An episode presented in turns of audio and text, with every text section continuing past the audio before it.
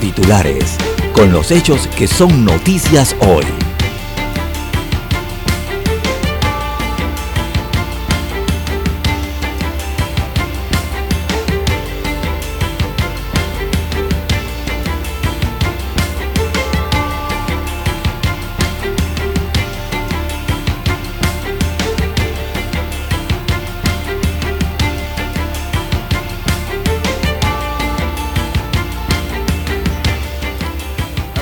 Para la gasolina en Veraguas se logra la noche de ayer. Así que el litro de combustible queda en 85 centavos para los que lo llevan en galones. Sería en 3 balboas con 25 centésimos el congelamiento de los precios de los combustibles eh, luego de este acuerdo en Santiago de Veraguas, en el primer punto que acuerda la mesa de diálogo. También los cierres van, dice la Alianza Pueblo Unido, acá en Ciudad Capital, que rechaza el acuerdo con el gobierno y en Veraguas, recordemos, eh, también se anuncia aquí en Panamá por esta Alianza Pueblo Unido, el cierre total del país este lunes, eh, según detallan sus dirigentes. También eh, se reabre la vía panamericana en la provincia de Veraguas, también varios puntos en la provincia de Chiriquí han sido abiertos para la circulación de vehículos en esta carretera internacional. En más títulos eh, para la mañana de hoy, también tenemos comercios resisten eh, protestas después de más de 18 días eh, de protesta. También tenemos amigos oyentes, aplican programa para una migración digna. Así que es una de las principales eh, naciones, Panamá viene siendo una de las principales naciones de tránsito en la ruta de los migrantes irregulares hacia los Estados Unidos. En otros títulos eh, para la mañana de hoy, también tenemos que persona muere desangrada tras recibir tres eh, heridas de bala en Villa María. Otro de los puntos es reducir el 10% de la planilla. Eso resta 500 millones de dólares en la economía, dicen los entendidos en materia laboral eh, en el país. También en otros títulos eh, para la mañana de hoy tenemos amigos oyentes. Eh, vamos a hacer una crisis mayor si no empezamos a tomar los correctivos. Es lo que destacan eh, otros expertos en temas económicos, financieros y hasta de salud en el país. También en un accidente de tránsito, un miembro del Servicio Nacional de Fronteras eh, atropella a un operador de grúas en el área de Howard, esto en Panamá Oeste. Lastimosamente ocurrió este accidente en una parte de una vía en donde se desarrollan trabajos de reparación. Bien, amigos oyentes, las clases virtuales eh, desatan un nuevo problema. Destaca que en la miopía se está generando esta enfermedad en la visión eh, debido a la pandemia emergente. Así que esto lo ha ocasionado el dar clases a través de computadoras, estar mucho tiempo frente a las máquinas. Bien, amigos oyentes, arranca audiencia hoy por el caso o el escándalo de Brecht. Hay unos 80 imputados por la supuesta comisión de los delitos de blanqueo de capitales y corrupción de servicio de servidores públicos en este caso.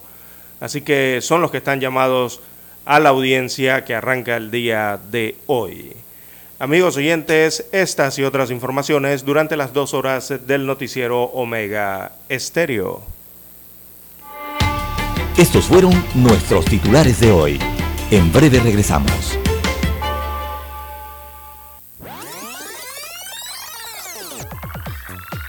Omega Stereo tiene una nueva app. Descárgala en Play Store y App Store totalmente gratis. Escucha Omega Stereo las 24 horas donde estés con nuestra nueva app.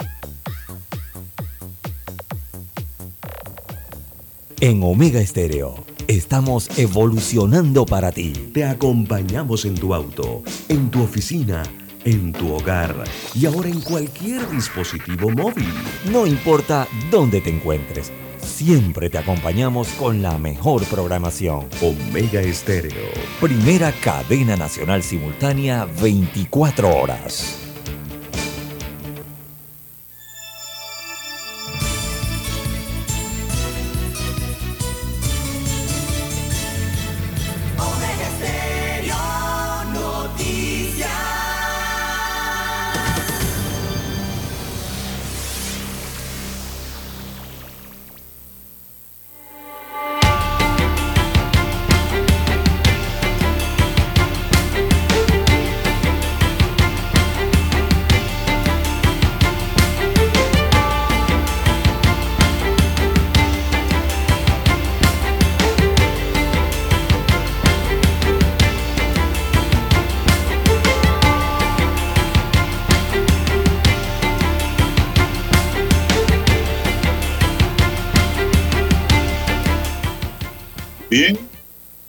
Amigos y amigas, muy buenos días.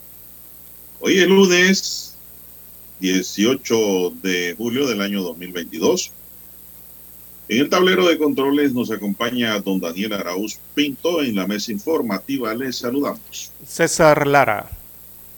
Y Juan de Dios Hernández Sanur para presentarles las noticias, los comentarios y los análisis de lo que pasa en Panamá y el mundo en dos horas de información iniciando esta jornada como todos los días con mucha fe y devoción, agradeciendo a Dios Todopoderoso por esa oportunidad que nos da de poder compartir esta nueva mañana y de esta forma llegar hacia sus hogares, acompañarles en sus vehículos, en su puesto de trabajo y donde quiera que usted se encuentre a esta hora de la madrugada. Pedimos para todos salud, divino tesoro, seguridad y protección, sabiduría y mucha Mi línea directa de comunicación es el WhatsApp doble seis catorce catorce cuarenta y cinco. Allí me pueden escribir al doble seis catorce catorce cuarenta y cinco. César Lara está en Twitter y otras redes. Don César, ¿cuál es su cuenta? Bien, estamos en las redes sociales en arroba César Lara R, arroba César Lara R es mi cuenta en la red social Twitter.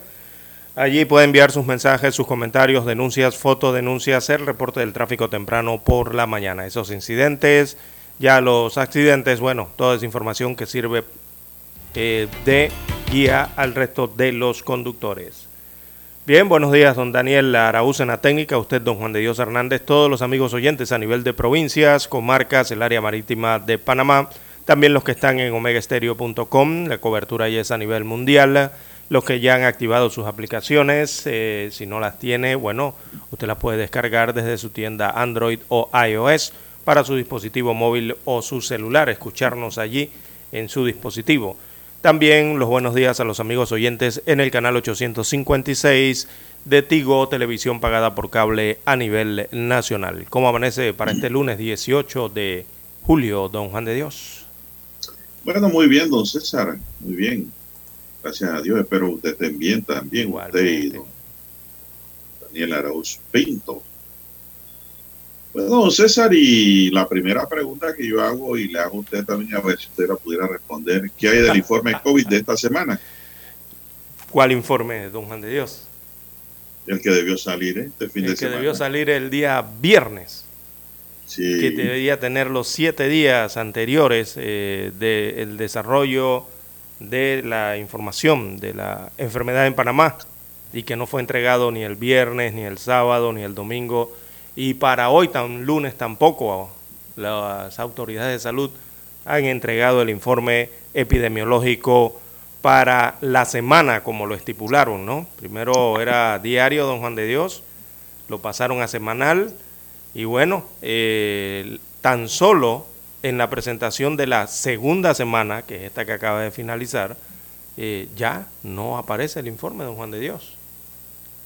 Se ha incumplido con la entrega del informe epidemiológico al país, no a los medios, esto es al país, es a la población para que sepa cómo va la enfermedad, cuál es su desarrollo y qué medidas de prevención deberían tomar.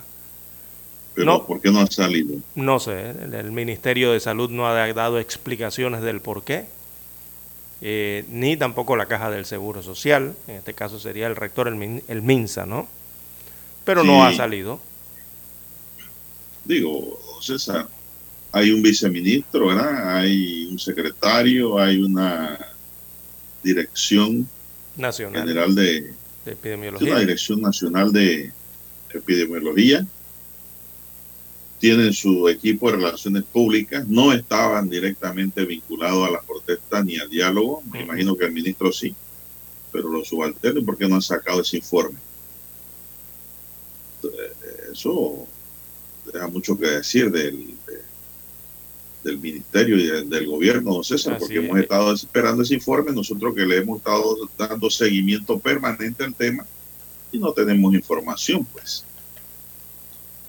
Bien, son las 5.48 minutos, Dani. Vamos a hacer una pequeña pausa porque vamos a entrar ahora sí en el tema de los acuerdos entre el gobierno y el ADEPO, cómo avanzan en Santiago.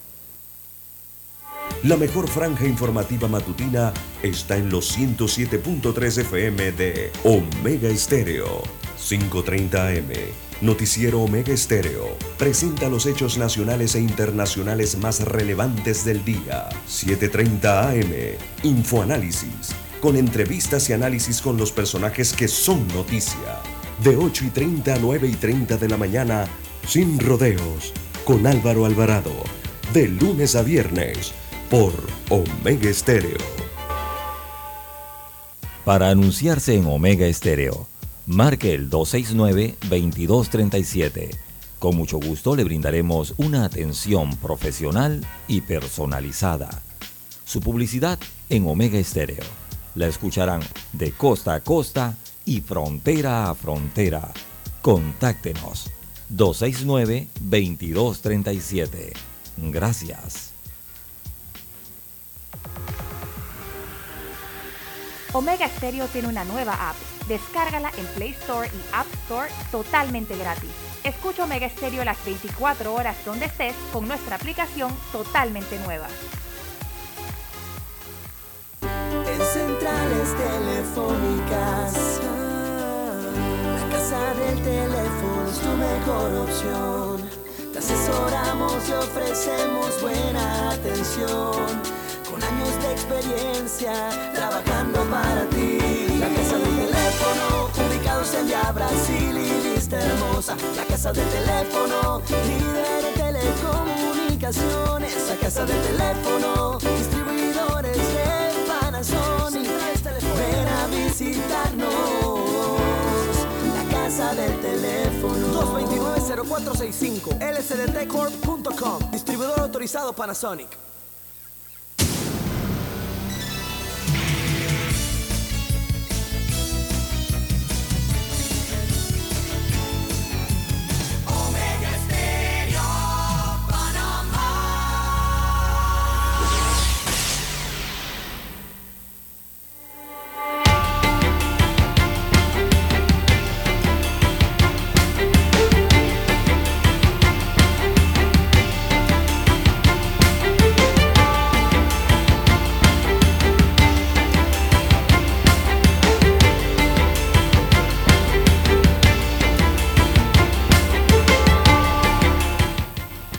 Tenemos, señoras y señores, de inmediato pues vamos a entrar en materia informativa. Ayer fue un domingo de mucha especulación, de muchos videos en redes sociales viejos, entonces eh, ayer publicaron de todo, hubo distorsión, hubo toda clase de información.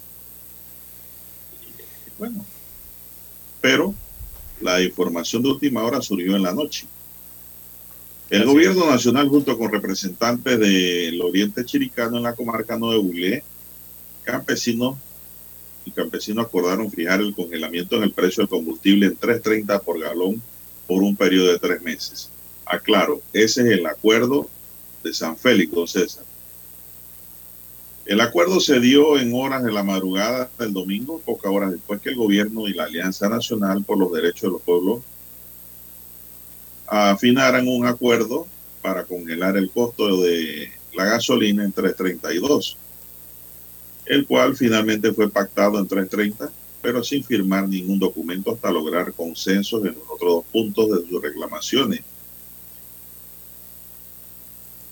Eh, cuando ciertas comunidades de Oriente Chiricano y de la comarca comenzaron a despejar las vías tras este acuerdo en relación con el combustible, otros sectores en Tolé, Villí y Orgoncito decidieron no abrir vías, sino continuar las protestas y el cierre de la Interamericana a pesar del acuerdo de San Félix.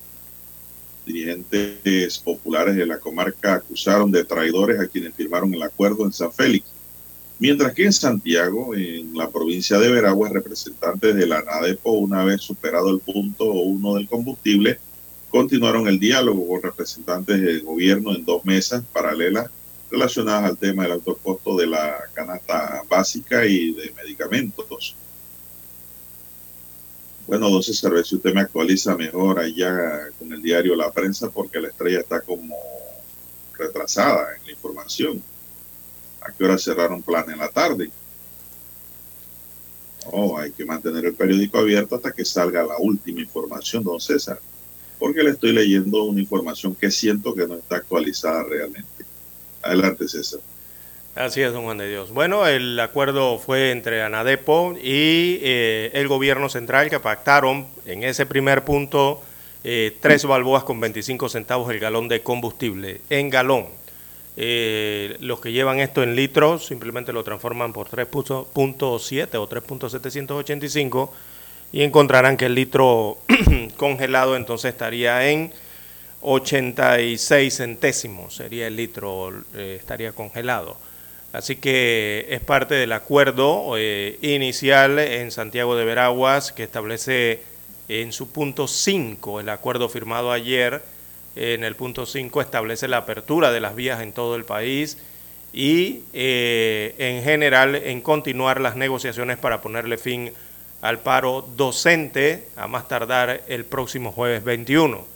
Así que la dirigencia del Suntrack eh, acá en Ciudad Capital, Don Juan de Dios, como se esperaba, eh, desconoció este acuerdo firmado en Santiago de Veraguas y eh, ha prometido cerrar el país a partir de hoy lunes. Así que el gobierno del presidente Laurentino Cortizo era lo que confirmaba anoche, eh, la noche de este domingo 17 de julio, luego de 72 horas de negociaciones en Santiago de Veragua, en donde se, llevó, se llegó entonces a este acuerdo con los líderes y también los representantes, pero de la Alianza Nacional por los Derechos del Pueblo Organizado. Esa alianza por sus siglas es ANADEPO, eh, la organización que inició eh, las protestas, recordemos, hace más de dos semanas eh, con un paro docente. Así que... Bueno, la firma de este acuerdo, don César, permite la reapertura de todas las calles y avenidas bloqueadas por los gremios de esa alianza se establece una mesa técnica para la canasta básica familiar para analizar el control de precios y la producción y también otra mesa de costos de medicina sobre desabastecimiento, calidad entre sus metas para eliminar los oligopolios. Por otro lado, el Ejecutivo instruyó a los ministros de Educación, de Gobierno y de Salud, así como otros ministerios e instituciones para lograr un acuerdo de finalización de huelga más tardar el día 21 de julio.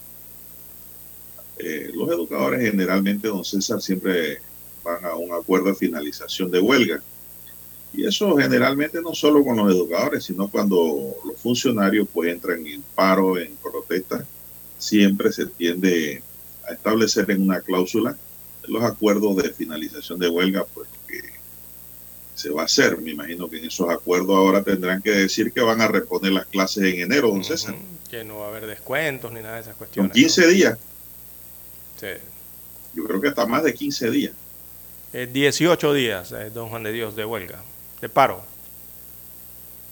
Bueno, también en un una arista de la información, don César, eh, la ex candidata presidencial, Balbina Herrera, y el ministro de Ambiente, Mercedes Concepción, intentaron mediar con los manifestantes en Pacora, pero no prosperaron en sus acciones. Le dijeron que se fuera mejor, que ellos iban a seguir cerrando la vía. Por su parte, el presidente de la Asamblea Nacional, Cristiano Adame, se presentó ayer al área del Vigí y conversó con los que trancan la Interamericana y reconoció que hay gente sufrida y cabreada por lo que no hemos hecho. También reconoció que no tenían credibilidad y confianza, lo cual debe recuperar. Ah, eso sí es difícil, don César, cuando se pierde la credibilidad. Eso está bien difícil de recuperar. Muy, muy difícil. No lo van a recuperar más nunca, al menos que hagan actos que demuestren arrepentimiento y confesión, sobre todo, un mea culpa, don César. Así es, un yo confieso, un acto de contrición pero no lo van a hacer, don César. La presencia del, de, Adames en Tolé eh, tampoco rindió frutos, don Juan de Dios, porque no abrieron la vía. Simplemente... Yo lo vi sentado en una silla plástica. Sí, allí de algunos miembros de la comunidad, ¿no? Yo pensé que ese video era viejo. Sí, lo vi por allí con un, un ex aspirante presidencial también, don Juan de Dios, por la libre postulación. Dimitri Flores estaba sentado junto a él según observo las fotografías que aparecen en los diversos medios. ¿Quién? Dimitri Flores. ¿Usted se acuerda del ex candidato presidencial por la vía independiente? Bueno, él estaba allá al lado sentado, no sé si es que vive por allí y tendrá alguna residencia o también fue eh, en esa misiva, en esa misión, ¿no? O si es que o si es que él estaba también dialogando eh, por sus propios medios. No sabemos, no sabemos. Hay que preguntarle al candidato, al ex candidato que, casualmente va a ser. él va a ser candidato presidencial también para el 2024 porque retiró oficialmente los documentos en el Tribunal Electoral, don Juan de Dios. Bueno, vamos a ver si va a ser candidato o no, no se sabe. Bueno, don César, eh, bueno, ya creo que debemos comentar el tema, don César, pero ya son las seis en punto de la mañana. Vamos a hacer una pausa, don Dani, para escuchar nuestro himno nacional y luego vamos a entrar en los comentarios, en las preguntas, los interrogantes y la participación de los oyentes. Abra bien sus redes sociales, don César, léale lo que la gente le escribe, si no, no le van a escribir. Ahora vamos a revisar el WhatsApp nuestro.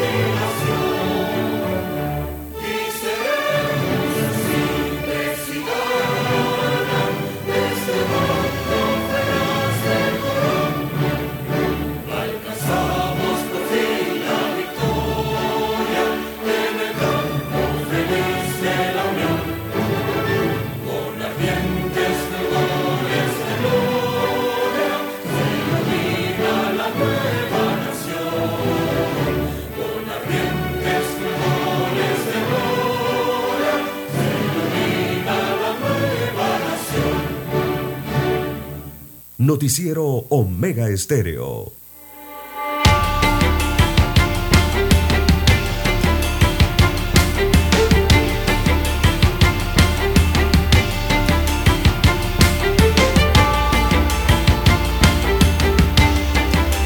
Bien, don César, bueno, no hemos concluido, ¿eh? se me quedaba por fuera, como decía mi abuela.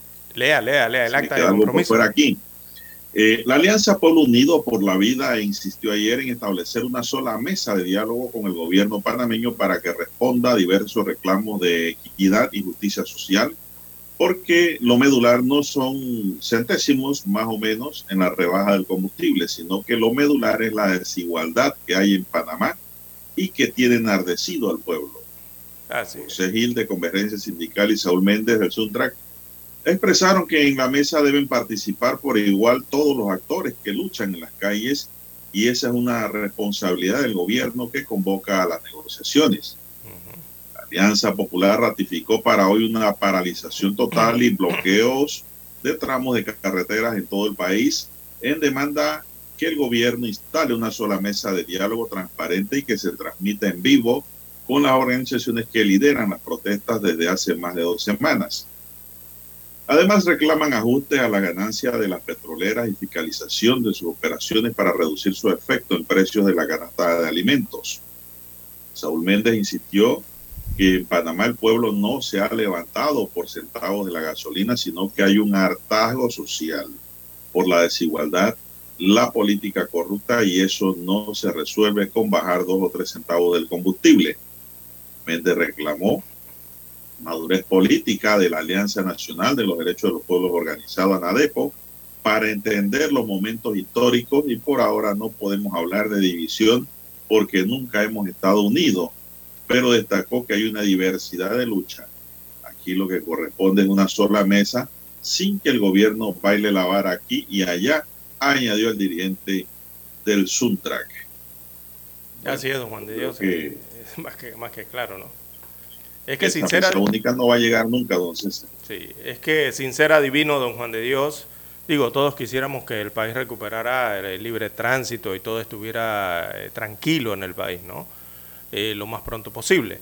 Pero era, era lógico, era poco probable que los grupos organizados en la Alianza por la Vida eh, se adhirieran a un acuerdo del cual no fueron parte, don Juan de Dios. Porque ese es el detalle con esto, que ellos no han sido parte de esa situación. Ellos estaban llamados, ellos están acá en la ciudad capital. Eh, toda esta asociación de profesores de Panamá, los gremios de la CONUSI, del SUNDRAG y otros, eh, que también estaban protestando, pero no estaban en, de forma eh, digamos, eh, en alianza. En alianza con el, eh, las otras organizaciones que de las más grandes era la ANADEPO, ¿no? La ANADEPO allá en provincias centrales.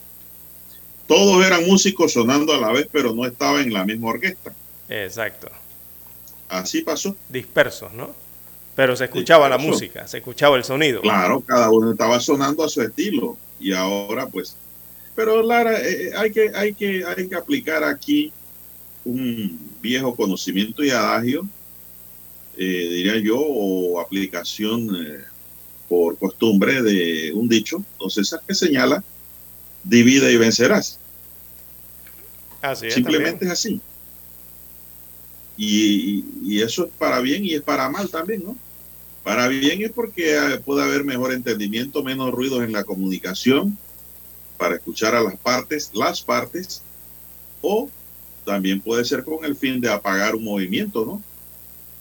Eh, de ponerlos en discusión entre ellos mismos. Mira, ahora ya ahora Anadepo no se lleva con la alianza obreril y de Asoprof y la de no se lleva con la otra y, están divididos. Y la de Chiriquit ni se diga. Sí, sí, la, la, de los pueblos indígenas también. Eso está revuelto allá, peor, allá, eso está como la Torre de Babel. Están hablando diferentes idiomas, no se entienden ni entre ellos mismos. Los objetivos eh, son los mismos, evidentemente. Si usted analiza. El objetivo general es un objetivo de orden económico, don César, que financiero era rebajar el combustible, pues. Y, digo, Pero inicialmente. una exigencia que debe ser general. Si te bajan el combustible, debe bajar la canasta básica y los medicamentos. Yo pregunto, en esta crisis y posibles soluciones, ¿qué ha aportado el sector empresarial, don César? Exigir al gobierno. no, se ha acercado. Y cuando me refiero al empresarial, me refiero a los, a los, a los de la cadena de alimentos. Y no se carguen sobre el productor, porque los productores han sufrido la consecuencia de estos tranques, don César. A ellos los saco. Ellos han perdido. Los otros, los comerciantes, están esperando que les traigan el producto para revenderlo, cosecharlo con otro sembrón y ganar dinero. Ahí es donde hay que controlar el tema con Acodeco. Allí, en la parte esa, don César. Pero tiene que haber voluntad del gobierno. Y el gobierno tiene que entender que ellos se acaban en el 2024. Que vendrá otro gobierno. Pero no piensan que se van a eternizar y todos lo han hecho por igual. Todo el que llega al poder, ninguno llega diciendo vamos a gobernar por cinco años. Sí, evidentemente lo que, lo que sigue. Vamos a quedar gobernando. Sí, lo que ha ocurrido en el país es el desbordamiento. Eso que democracia no caminan. Eh, hemos visto en el país eh, eh, el desbordamiento ya de lo que la ciudadanía, de lo que los pobladores sienten en cuanto a cómo se administra el país. Y quien administra el país es al que se le da el poder político, don Juan de Dios, a través de las elecciones y que hace un gobierno de cinco años, como usted bien señala. Eh, el problema con el país es que vemos un país desbordado con todas estas peticiones, con todo este sentir, eh, con todas estas acciones, eh, pero no encontramos el equilibrio. El problema es que no hay equilibrio para el país igualmente. Entonces, hay sí, Panamá ha amanecido quizás con un grado menor de tensión social debido a este primer punto acordado en la mesa del diálogo de la de Santiago de Veraguas, que me parecía la principal, eh, con el acuerdo entonces en ese primer punto del diálogo, que por el momento, digamos, logra dar un sentimiento o realmente logra apaciguar eh, en algo los ánimos eh, de la población y sobre todo porque permite dar vuelta, dar regreso o retorno a la circulación de la vía panamericana en varios puntos desde la ciudad de Panamá hasta la ciudad de David. Eh, eh, igual, ajá, igualmente, don Juan de Dios, eh, hoy se vuelve a poner en prueba la credibilidad y la gobernabilidad de la administración del presidente Laurentino Cortizo Cohen, que para la opinión de muchos, igual la mía, queda en duda razonable el presidente y ahora debe cumplir ¿verdad?, cumplir eh, desde el Ejecutivo y tiene que también hacer eh, cumplir al Legislativo. Así que en medio de esta crisis, por mucho que han logrado un acuerdo en el punto inicial del combustible, eh, yo hasta el momento, don Juan de Dios, yo no he visto ningún indicio real, tangente, materializado de medidas extraordinarias para que el gobierno central corrija las malas prácticas de nepotismo y de corrupción eh, que, que son palpables y que el pueblo les ha gritado al unísono, don Juan de Dios. Yo no observo muestras tangibles eh, de las acciones extraordinarias que aún el pueblo está esperando el día y la mañana de hoy. Y no se ve que se accione en ese sentido, en la vía para realmente Eh, detener los gastos innecesarios. Digo, yo, yo no sé, por lo menos yo no he visto al Ministerio de Economía y Finanzas y tampoco he visto a la Contraloría General de la República que estén ejecutando eso. ¿Verdad, don Juan de Dios? ya han pasado siete días de que le están reclamando esto y es más, eh, seis, siete días desde que el presidente de la República en un anuncio al país dio los conceptos básicos, o sea, dio los puntos básicos. Pero, eh, a través de estas instituciones eh, es realmente que se puede contener ese gasto innecesario que hay. Y a través de ellas es que se pueden parar los, los excesos y que haya cambios realmente importantes, principalmente en el órgano ejecutivo y el órgano legislativo. Bueno, eso es, es un discurso ya, don César, que lógicamente, como usted lo pinta, siempre se ha pedido, ¿no? Pero nadie lo escucha. No le hacen caso porque las dirigencias no establecen sus puntos eh, a desarrollar. eso vamos. Esos puntos, eso que usted ha dicho, no estaban en la agenda de, de, de, de Anadepo, para nada. Anadepo fue por tres puntos. Pruebas de combustible, canasta básica y medicamentos. Ahí no se habló nada de lo que usted ha dicho. Ni se tocó. Lo único que han hablado de ese ajuste de cuenta y respuesta social es la agrupación que no acepta los acuerdos. Entonces, encabezado por el Suntrack. Pero el Suntrack re recibe el rechazo social inmediatamente porque son una muy pregunta, violentos. Una pregunta, don Juan de Dios. ¿Anadepo es el pueblo? Dicen ellos. No, dicen ellos. Ah, bueno, no sé. No sé Sí, entonces quién allá. será el pueblo. Todos se, abro- todos se arrogan el derecho del pueblo, don César. Porque el pueblo es el que le ha gritado esto, don Juan de Dios, al Estado sí, pero central. es que el pueblo tiene que estar debidamente organizado, don. César. Por eso es que existen los partidos políticos dentro de los sistemas democráticos para poder llegar al poder. El pueblo es el pueblo, el pueblo es una masa. Es una aglomeración de personas. Pero si allí no hay distinción de quién es quién, cuál es el norte, qué se busca, cuál es la meta, el pueblo no va a lograr nada, don César. Ocurre la misma historia. Así es. Todo el mundo cae en hartazgo, pero no pasa nada. Aquí me informa el amigo Pedro Gutavino Chiriquí, que en Orconcito se mantiene el cierre, don César. Bueno, eh, son los reportes que se están llegando temprano en la, ma- en la mañana. En. Atalaya sí abrió esta madrugada. Que ha, pasado toda la noche ahí, no ha podido cruzar, me dice. Dice acá otro oyente del 2288, bueno, aquí en San Félix todo sigue cerrado. Estoy aquí en la carretera, dice, tienen la vía bloqueada los indígenas y nadie pasa a esta hora. Don César me escribe aquí. Bueno, exacto. el amigo 2208. Eh, vamos a ver. Veragua sí ha abierto, don Juan de Dios. En Santiago, en Ciudad de Santiago, sí movieron las barricadas que tenían allí y también a la altura de Atalaya ya también han abierto el punto ese que tenían cerrado. Dice un oyente, buenos días a la mesa, el 8323.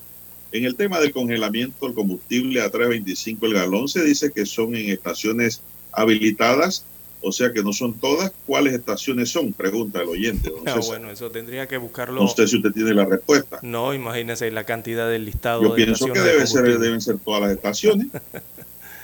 No son todas, don Juan de Dios, no son todas, son las habilitadas. eh, recibir subsidio. Don César, ¿por qué? Ahora, la, porque viene una gran pregunta para gente inteligente. ¿Quiénes van a pagar la fiesta de los 325 ahora, don César? Ah, usted mismo lo está diciendo. Usted mismo se tiene que dar la respuesta, usted mismo, don Juan de Dios. Porque la tiene que Yo pagar mismo. usted mismo. Sí, es que la tiene que pagar usted mismo. O es que usted cree que van a venir los colombianos y se la van a pagar. Van a venir los costarricenses o se la van a pagar. O van a venir los norteamericanos y le van a poner la plata allí para los recursos del Estado. No, no, no, eso lo paga uno mismo, don Juan de Dios. O sea, lo paga usted, lo pago yo, lo paga don Dani que está allí trabajando en la técnica y todos los amigos oyentes que nos están escuchando. Cada uno tiene que poner para pagar esa fiesta de la cual usted habla. Porque la paga el Estado, don Juan de Dios. ¿Y el Estado quién es? Somos todos.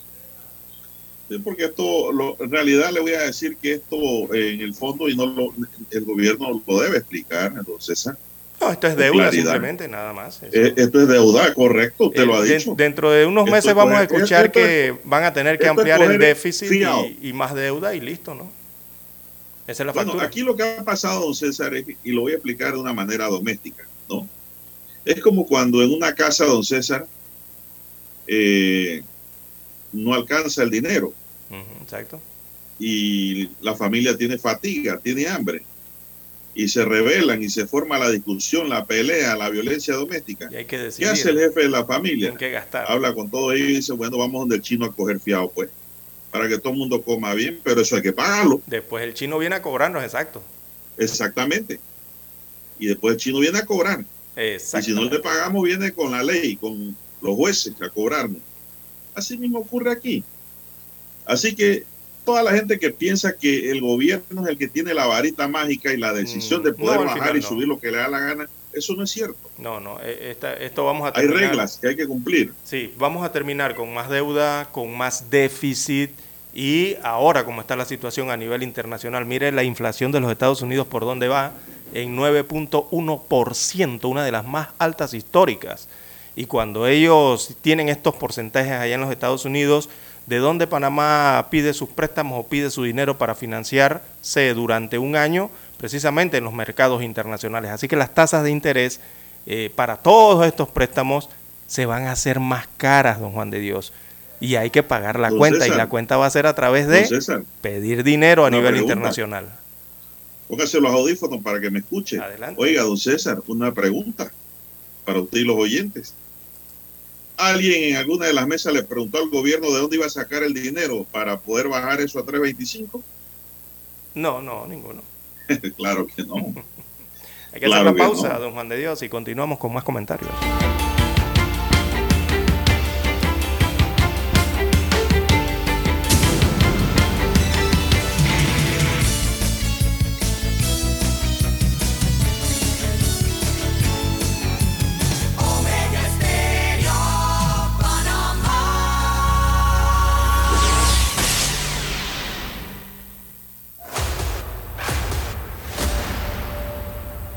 Desde los estudios de Omega Estéreo, establecemos contacto vía satélite con la voz de América. Desde Washington, presentamos el reportaje internacional.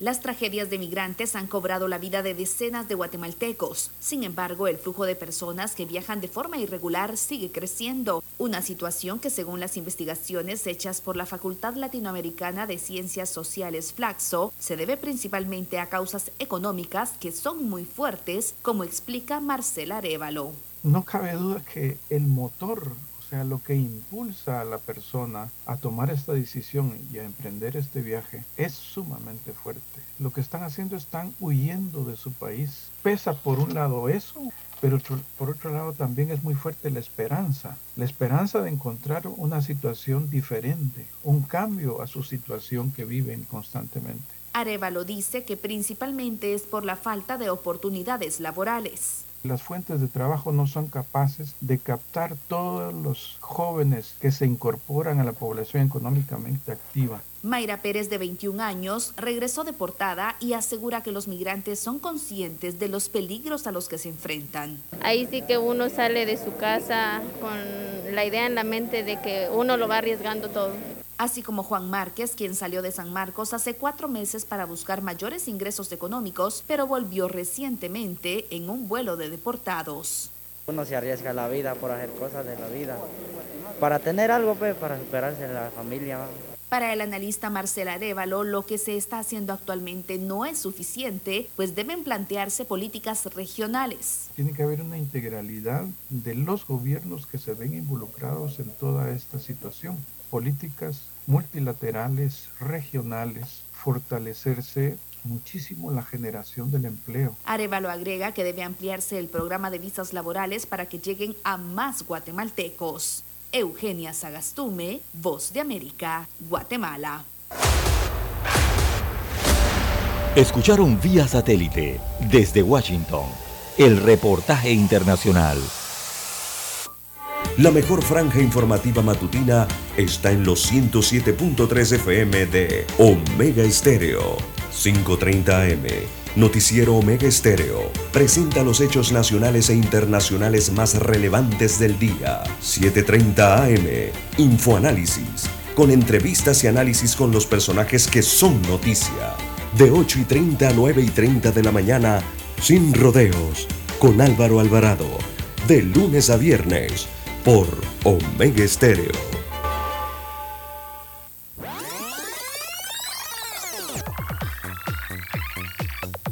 Omega Stereo tiene una nueva app. Descárgala en Play Store y App Store totalmente gratis. Escucha Omega Stereo las 24 horas donde estés con nuestra aplicación 100% renovada. Noticiero Omega Estéreo.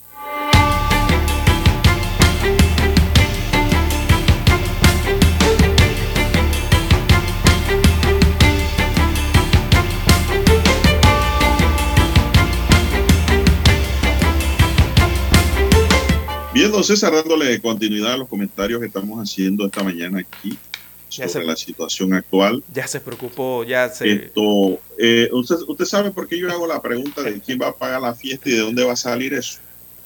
Simple y sencillamente porque ahí entraban en juego los puntos que usted tocó primero Exacto. y que no han sido tocados. Uno, en las medidas de austeridad, pero austeridad de verdad.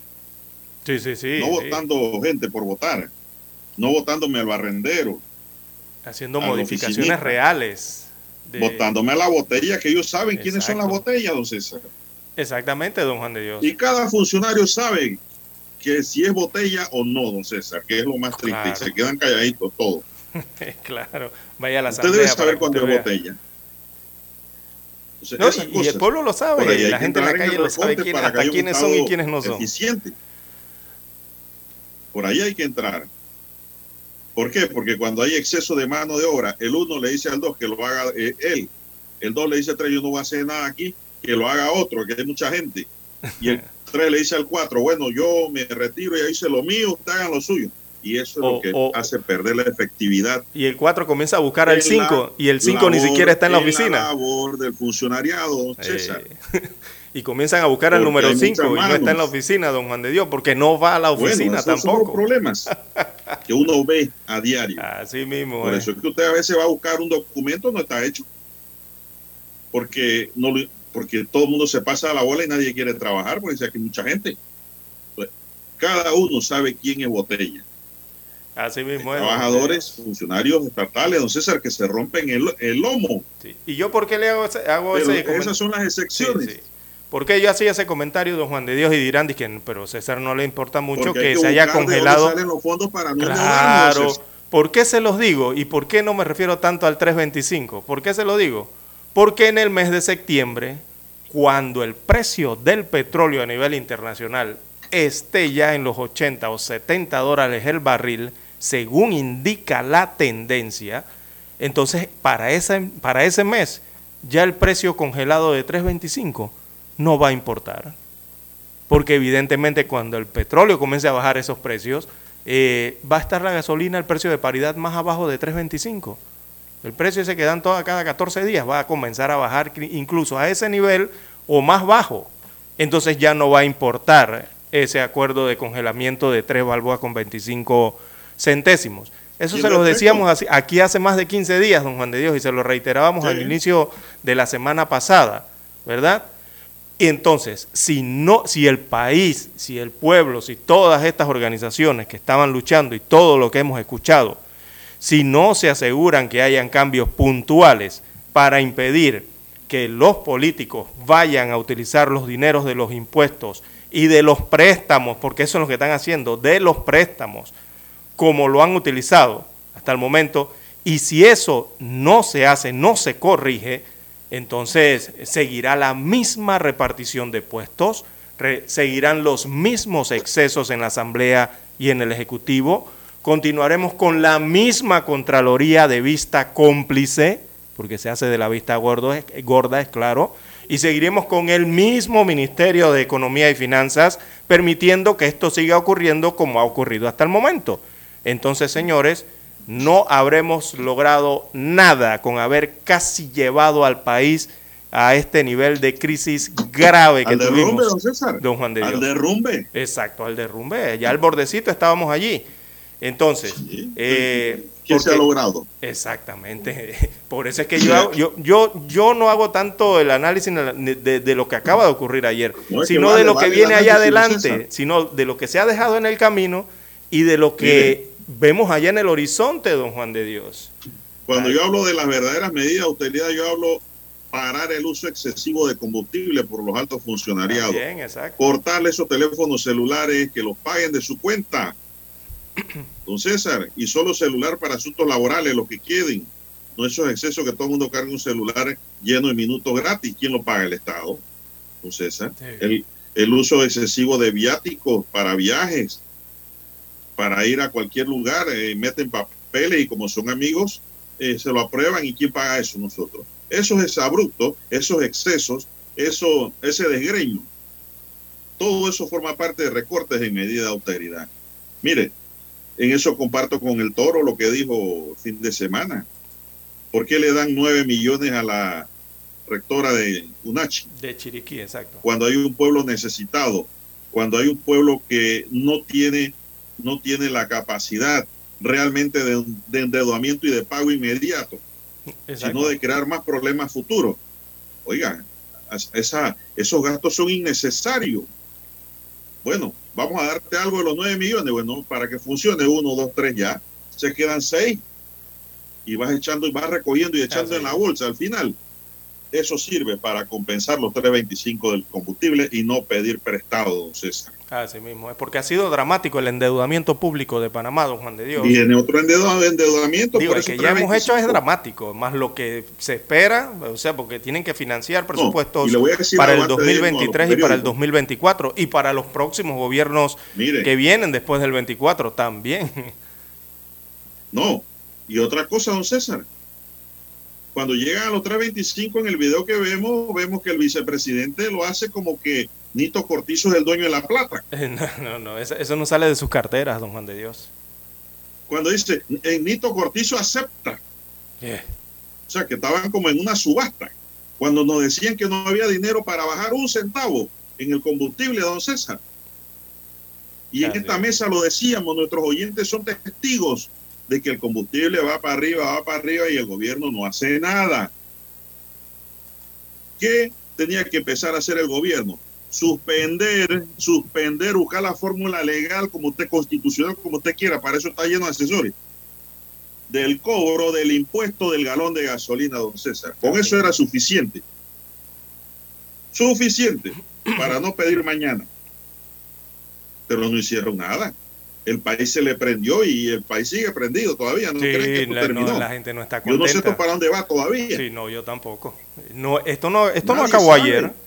Algunos piensan que esto acabó el día de ayer, en, a las 9 de la noche, Hombre. con ese acuerdo de los 3.25. Don César, No, los sacrificados señor. somos nosotros, lo, lo- Eh. lo- lo que, lo que vivimos el día a día en la Sí. calle, que no podemos trabajar. Exacto. Es que el pueblo habló muy claro durante estos días, le habló muy claro sobre todo a los gobernantes.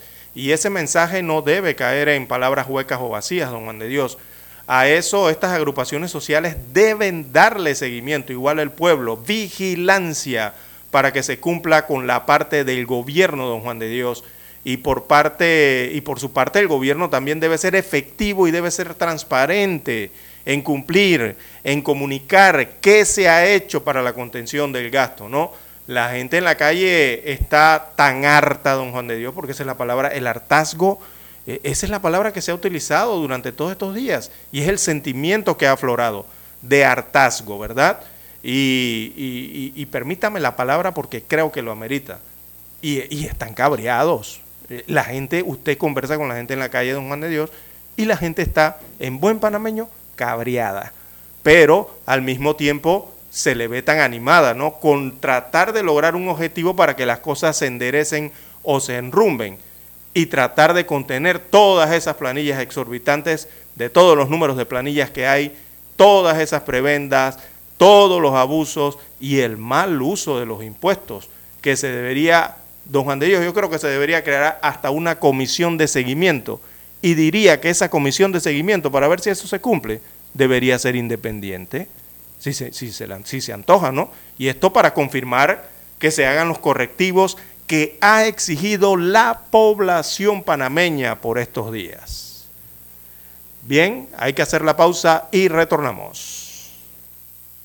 Para anunciarse en Omega Estéreo, marque el 269-2237. Con mucho gusto le brindaremos una atención profesional y personalizada. Su publicidad en Omega Estéreo.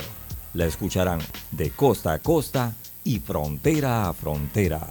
Contáctenos 269-2237. Gracias.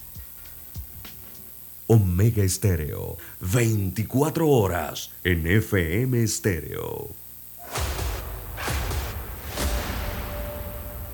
Desde los estudios de Omega Estéreo, establecemos contacto vía satélite con la voz de América. Desde Washington, presentamos el reportaje internacional.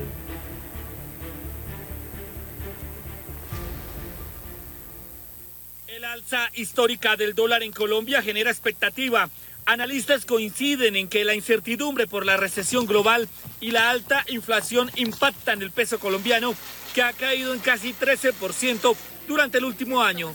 Hemos perdido poder adquisitivo ante el mundo y nos hemos empobrecido tremendamente por la devaluación. Esta devaluación tiene a varios sectores en alerta. Uno de ellos es el turismo, que ya enfrenta cancelaciones de viajes dentro y fuera de Colombia, lo que ha encarecido los servicios en un 10%. Lo que implica un gran reto para nuestro sector y para el país para seguir en la senda de la reactivación. Para el economista Andrés Moreno, esta alza beneficia en cierta manera a los exportadores colombianos que reciben su pago en dólares. Los exportadores, por ejemplo, están vendiendo con un dólar en máximos. Las personas que reciben remesas están recibiendo una gran cantidad de dinero. Marta del Pilar Martínez, representante de los cambiadores de divisas, señala que el alza del dólar es peligroso para este sector. Atender la demanda que se puede generar por eh, alguna intención del consumidor de comprar eh, mayor divisa. Productos de la canasta familiar han incrementado sus precios en un 10% por el alza de la divisa. Jair Díaz, Voz de América, Bogotá. Escucharon vía satélite desde Washington el reportaje internacional.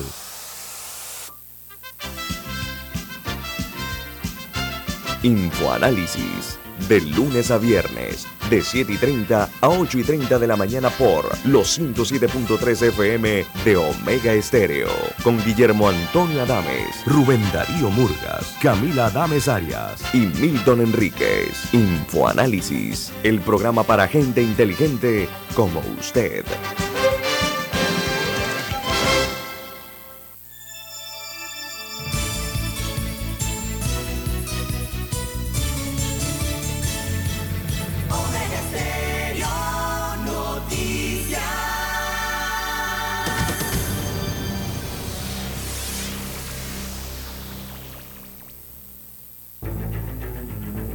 Las noticias impresas en tinta sobre papel.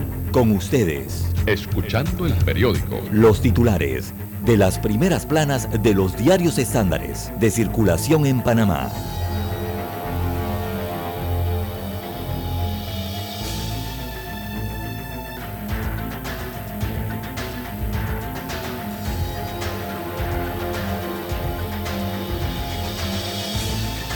Bien, amigos oyentes, el diario La Prensa titula para este lunes 18 de julio del 2022, Gobierno y Anadepo pactan en 3.25 de dólar o de balboa el galón de combustible.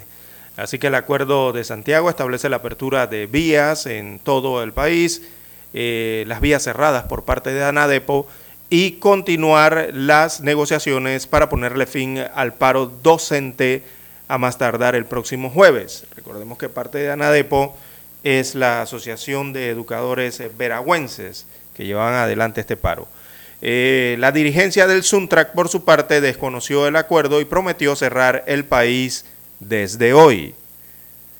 Así que destaca el lead de la redacción del diario La Prensa ante esta crisis que el gobierno de Laurentino Cortizo confirmó la noche de este domingo 17 de julio que luego de 72 horas de negociaciones en Santiago de Veraguas se llegó a un acuerdo con los líderes y representantes de la Alianza Nacional por los Derechos del Pueblo organizado por sus siglas ANADEPO. Eh, la organización, esta es la organización que inició las protestas hace dos semanas con un paro docente. Así que el pacto, el pacto establece que el precio de la gasolina de 95 octanos, también la de 91 octanos y el diésel será de 3 balboas con 25 centésimos el galón. Eso vendría siendo alrededor de 86 centésimos el litro de estos combustibles. A cambio, se permitirá la reapertura de todas las calles y avenidas del país. Es lo que establece el acuerdo. Sin embargo, el día de hoy todavía amanecen eh, varios puntos a lo largo de la carretera panamericana, sobre todo en la provincia de Chiriquí, cerrados. En más títulos, eh, para la mañana de hoy del diario La Prensa, Lavajato, viaje al centro de la corrupción. Así que hay un reportaje especial hoy en la página 2A. Periodistas y medios de nueve países examinaron lo sucedido tras el escándalo y cuentan cómo enfrentó cada país el caso más emblemático de corrupción en el continente, el caso Lavajato, que involucra a Odebrecht. También otros títulos de la prensa para hoy, polémico bono exclusivo para la comarca. Destaca la información de la prensa que como parte del acuerdo de la mañana de ayer, 17 de julio, la ministra de Gobierno, Yanaina eh, Tiwaine Mencomo, y los líderes eh, que bloquearon las vías en el oriente chiricano, se incluyó un bono de 100 dólares para transportistas marítimos y terrestres dentro de la comarca Nave Buglé. Así que el acuerdo generó un torbellino de críticas dentro y fuera de la comarca. Fue lo firmado o ofrecido para que levantaran los cierres de calle. Sin embargo, se mantienen varios cierres a lo largo del oriente chiricano la mañana de hoy. Bien, eh, la fotografía principal del diario La Prensa para hoy fue captada en la trama de la cinta costera y muestra entonces a los manifestantes en la concentración que se dio en la tarde de ayer en la cinta costera.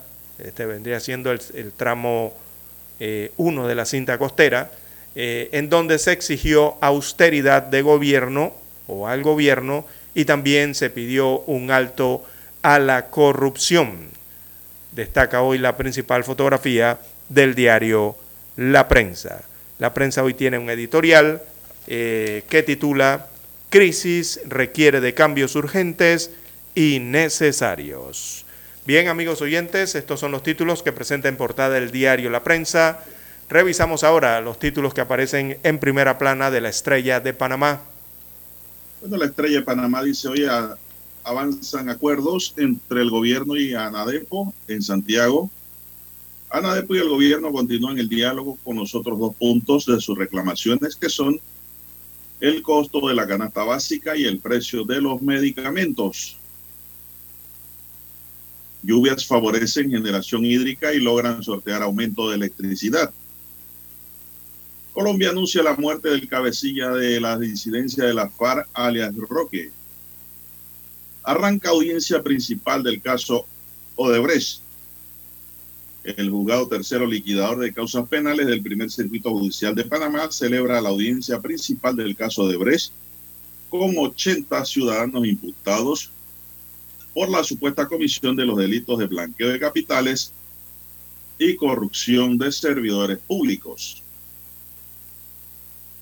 La Chula Linda es una obra irreverente, dice César Robles, director de Marina Mercante la Autoridad Marítima de Panamá, admite que se cometen errores en emisión de patentes.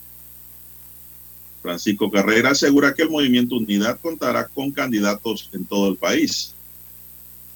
Aplican programas para migración digna en Panamá.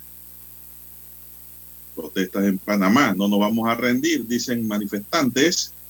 Y estos fueron los manifestantes ayer en la cinta costera, que se aglutinaron allí vestidos de negro. Tema del día, lluvia favorece generación hídrica y logran sortear aumento de la electricidad. Ministros de la Unión Europea abordarán refuerzos en relación con Latinoamérica y el Caribe. Brasil dispara sus importaciones desde Rusia a pesar de la guerra. En los deportes, clásico de béisbol en Panamá entre el rugby y el hockey y el fútbol. Fantasy Goal, un emprendimiento nacional en beneficio del fútbol panameño. Boca y River firman un compromiso para combatir el odio en el fútbol. Sergio García anuncia que probablemente dejará el circuito europeo. En internacional, traslado de migrantes irregulares cumplen con acuerdos internacionales y, según directora de migración panameña. Reino Unido estima que Rusia ha perdido el 30% de su eficacia terrestre en combates en la guerra. También Colombia anuncia la muerte del cabecilla de las disidencias de la FARC, conocido como alias Roque, y Partido de López denuncia un aumento de la desnutrición infantil en Venezuela. Amigos y amigas, estos son los titulares que hoy le podemos ofrecer del diario La Estrella de Panamá y concluimos así con la lectura correspondiente a esta fecha. Hasta aquí. Escuchando el periódico. Las noticias de primera plana, impresas en tinta sobre papel. 7.30 AM. Infoanálisis, con entrevistas y análisis con los personajes que son noticia. La mejor franja informativa matutina está en los 107.3 FM de Omega Estéreo, cadena nacional. Para anunciarse en Omega Estéreo, marque el 269-2237. Con mucho gusto le brindaremos una atención profesional y personalizada. Su publicidad en Omega Estéreo la escucharán de costa a costa y frontera a frontera. Contáctenos 269-2237. Gracias.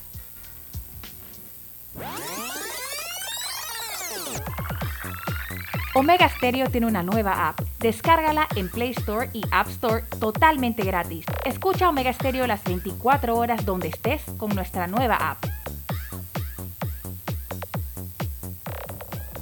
Noticiero Omega Estéreo. Desde los estudios de Omega Estéreo, establecemos contacto vía satélite con la voz de América.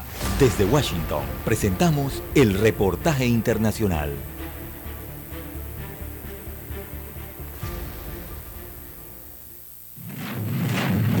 Los estragos económicos de la invasión rusa a Ucrania la crisis inflacionaria global y la tendencia de relocalización de empresas en alza. ¿Cuál puede ser la salvación o cuál puede ser un gran alivio? Latinoamérica y el Caribe, ¿no? que es la, la cesta de alimentos para el mundo, que tiene un gran potencial en alimentos y en eh, eh, temas energéticos. El presidente del Banco Interamericano de Desarrollo considera que todos esos factores representan una oportunidad generacional para recibir inversión privada en la región, incluso ante la caída del precio de las monedas locales. Con el dólar tan fuerte, les va a ser más eh, eh, factible económicamente invertir en uno de los países de Latinoamérica y del Caribe, por lo cual si eres una empresa americana, europea, donde sea, que está invertida en la China y quiere mudar su fábrica a México o a cualquier país de Latinoamérica y el Caribe, a República Dominicana, Costa Rica, Panamá, Brasil, nosotros le financiamos la mudada. Argentina, Chile y Colombia son los países que han sufrido las peores devaluaciones de sus monedas en lo que va de año. En Argentina, la crisis económica no da tregua. Porque no se aguanta más. Los sueldos no alcanzan, la jubilación no llega ni siquiera a cubrir los remedios. Mientras tanto, en Estados Unidos evitar una recesión es cada vez más desafiante, según el Fondo Monetario Internacional.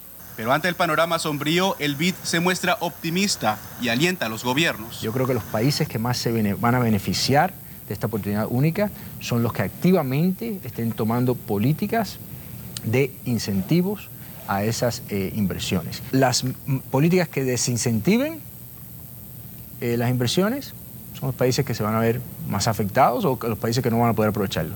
Jorge Agobián, Voz de América. Escucharon vía satélite desde Washington el reportaje internacional.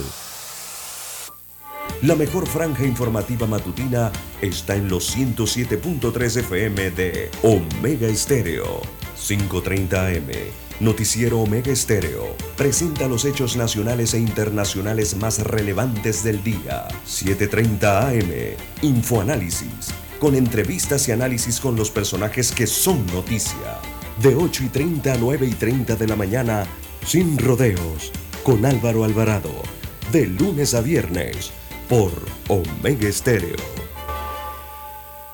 problemas de tierra, accidentes graves, reclamos a aseguradoras, incumplimientos de contratos, reclamos de herencias, todo asunto civil y penal, consulte al 6614-1445. Ahora contamos con el servicio de asesoría, confección de pliegos de cargos, impugnación y defensa en materia de contrataciones públicas. 6614-1445. Licenciados Juan de Dios Hernández Sanjur y Belkis Hernández Díaz.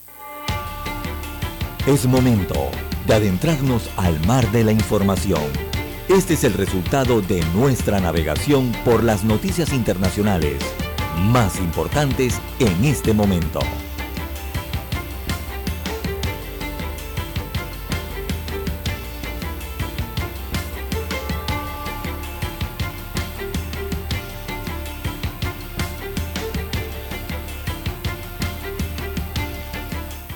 Las autoridades colombianas han anunciado este domingo la muerte del cabecilla de la disidencia de la Fuerza Armada Revolucionaria de Colombia, FARC, Roque Antonio González Contreras, alias Roque, en una operación de fuerzas especiales de la Policía Nacional y el Ejército apoyados por Policía Judicial e Inteligencia en el municipio de Tibú. Alias Roque llevaba ocho meses bajo orden de busca y captura que ha culminado en una operación desarrollada en una vivienda del barrio Largo, según informó Radio Caracol, en la subregión del Catatumbo norte de Santander. En desarrollo de operaciones militares conjuntas y coordinadas por la Policía de Santander en el casco urbano de Tibú, fue neutralizado quien sería alias Roque, cabecilla de las milicias del Gaur E33 en ese municipio, según el ejército colombiano. Roque, según el ejército, tenía una larga trayectoria delictiva, lo que lo continuó después del proceso de paz, integrado, integrando el Frente 33 del Grupo Armado Residual bajo el mando de alias John Mechas. Tras la operación, las fuerzas de seguridad se han incautado de una pistola, munición y un teléfono móvil que él mismo poseía. Así Bien, es. son las 49 minutos. Dígame. Bien, don Juan Bien, de Dios, Juan de Dios, también a también nivel a de internacional, allí mismo en Colombia, eh, dos policías eh, fueron eh, asesinados eh, tras un ataque perpetrado por el clan del Golfo, la mayor banda criminal de ese país. Esto ocurrió el día de ayer. Eh, recordemos que el clan del Golfo es la mayor banda criminal de Colombia, allí en el municipio de Antioquia, y es el segundo ataque de, durante este fin de semana en este departamento contra la fuerza pública. Allí fueron asesinados ayer dos policías, según destacan las autoridades eh, colombianas. Eh, esto fue en el municipio de Bello. Así que dice la policía, perseguiremos sin descanso a los asesinos de los policías de la patria que afronten la severidad, para que afronten la severidad de la justicia, según han dicho el Departamento de la Fuerza Pública. Recordemos también que desde que el gobierno de Colombia extraditó al máximo líder del clan del Golfo, Darío Antonio Usuaga, él es el alias Otoniel, el pasado mes de mayo, este grupo empezó entonces una campaña de retaliación que incluyó una semana de paro armado eh, que puso en jaque el norte y el noroeste de Colombia y un plan pistola también contra la policía y el ejército. Así que parte de lo que ocurre en Colombia con estas organizaciones eh, delictivas. Bien, las 6.50 minutos eh, de la mañana en todo el territorio nacional. El traslado de migrantes que llega al país por la provincia de Darién cumple con un acuerdo internacional, aseguró la directora del Servicio Nacional de Migraciones, Samira Gossaine. El Ministerio de Seguridad Pública inició una operación de traslado ordenado de más de 700 migrantes entre el Servicio Nacional de Migración, el Servicio Nacional de Frontera y la Policía Nacional, con el apoyo de la Organización Internacional para los Migrantes desde Darién hacia la provincia de Chiriquí, a fin de que continúen su paso por Panamá hacia Estados Unidos. El traslado inició en la madrugada con la movilización, esto fue en la madrugada del sábado, César. Eh, en la noche con la movilización de 768 migrantes en 15 buses en caravana, lo que implicó una logística y coordinación para que puedan continuar el flujo regular, ordenado y más humano que Panamá siempre ha procurado. Pero ¿cómo hacen eso? ¿Cómo Las situaciones de recepción migratoria de San Vicente, Laja Blanca, los planes de Hualaca fueron diseñadas para albergar de manera temporal y transitoria un número específico de migrantes irregulares. Sin embargo, durante estos días de protesta, esta población se ha visto afectada al no poder desplazarse y continuar su camino hacia los países del norte. Exactamente, don Juan de Dios, porque con los cierres eh, de... ¿Cómo cruzaron esos 15 buses? Hay que felicitar a ese jefe de convoy, don Si es que cruzaron y no están dentro de, la, de las áreas donde están cerrados, ¿no? También hay que reportar, don Juan de Dios, que temprano en la mañana amanece nuevamente cerrada la vía panamericana a la altura de Santiago de Veraguas, por eso hacíamos la pregunta con los eh, el transporte de los migrantes. Eh, hay que informar que se mantiene el punto de cierre en la vía panamericana a la altura del puente vehicular en la ciudad de Santiago, eso se mantiene.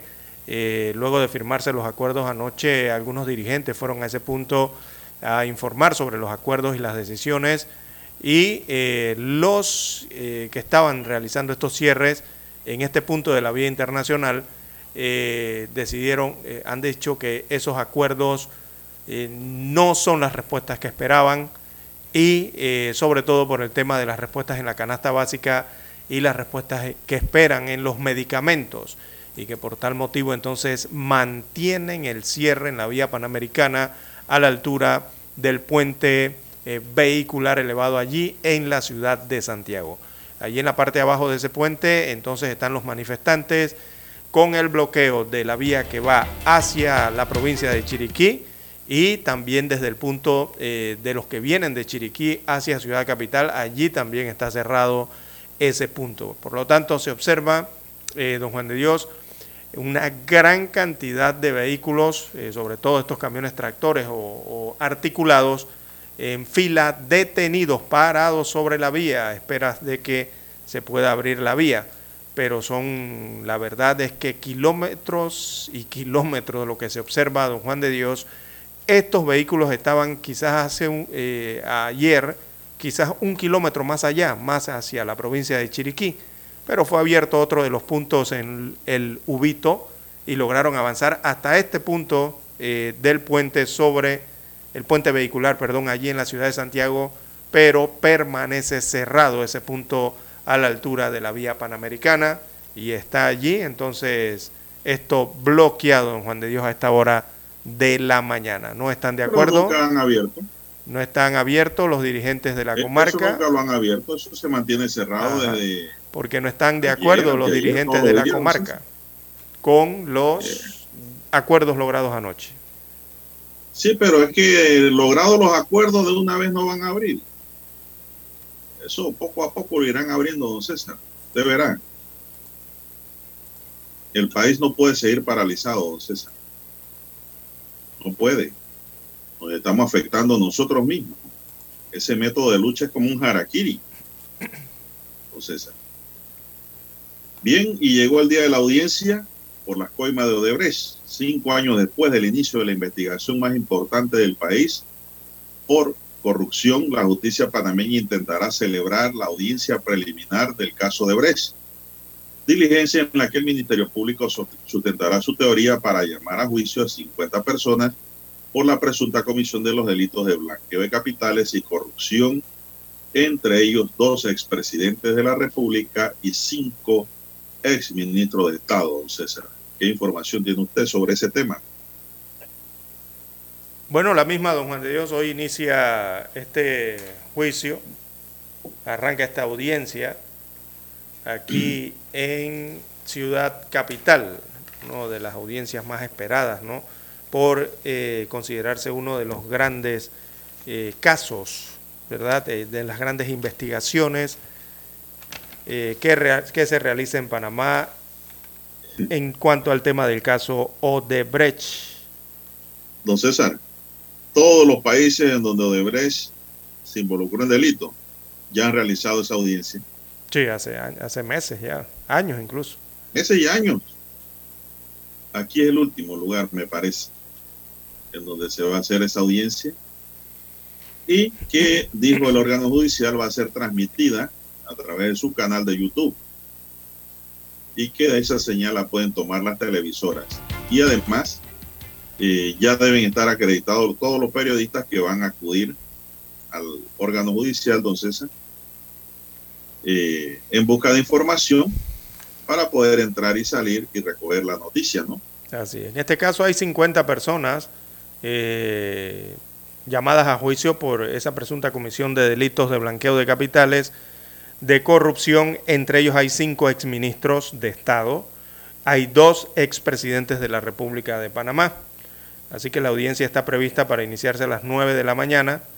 Eh, repetimos, en la sala de audiencias del Tribunal Superior eh, de Liquidación. Ese tribunal está ubicado en el Palacio de Justicia Gil Ponce. Eso está en las faldas del Cerro Ancón, allá donde está el Palacio Principal de Justicia. Pero eh, abogados defensores de los procesados, por lo menos ellos vaticinan que el proceso se podría suspender porque supuestamente no se cumplieron varios trámites. Por ejemplo, Roberto Ruiz Díaz. Eh, lo más probable, don César, digo yo, lo más probable que he visto en esto es de que la audiencia inicie, pero la misma tenga que ser suspendida, ¿no? Por algún motivo. Y creo que hay motivos allí para suspender esa audiencia, don César. Todavía hay, me parece, eh, procesos incidentales esto, pendientes de resolver dentro del mismo caso. Así es. El abogado. Y además, había escuchado, ya había escuchado extraoficialmente que todos los abogados no estaban notificados, César. Sí, y otros estaban esperando otros trámites. Por ejemplo, el abogado defensor de. Esta es una audiencia, esta es una audiencia preliminar que se va a efectuar por el sistema inquisitivo mixto, don César, no es por el sistema penal acusatorio. Y pues esto, este tipo de audiencia, don César, es la preliminar. Es decir, en esta audiencia se va a determinar quiénes realmente están involucrados en delitos y quiénes no, de acuerdo a la calificación que haga la juez de la causa para este caso. Es decir, esta no es una audiencia de fondo, ni siquiera en el sistema inquisitivo mixto para una audiencia preliminar se requiere la presencia de los, diríamos nosotros, eh, indagados. Ni siquiera. Porque no es por el sistema penal acusatorio. Es más, sus abogados pueden ir a la audiencia y no requiere la presencia de su representado para que lo vayan sabiendo. Así que los que esperan ver a Martinelli ahí, esperan ver a Varela, no lo van a ver. Lo más probable, pienso yo. Porque no están obligados a estar sentados allí, porque es una audiencia preliminar. Vamos a Washington y regresamos.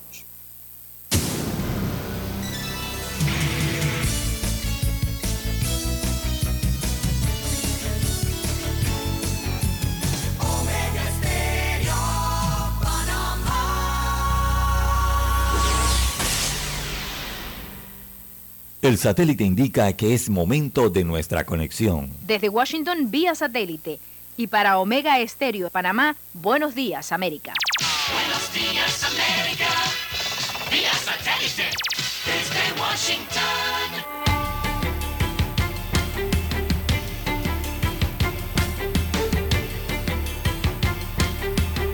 Desde Washington les informa Henry Llanos.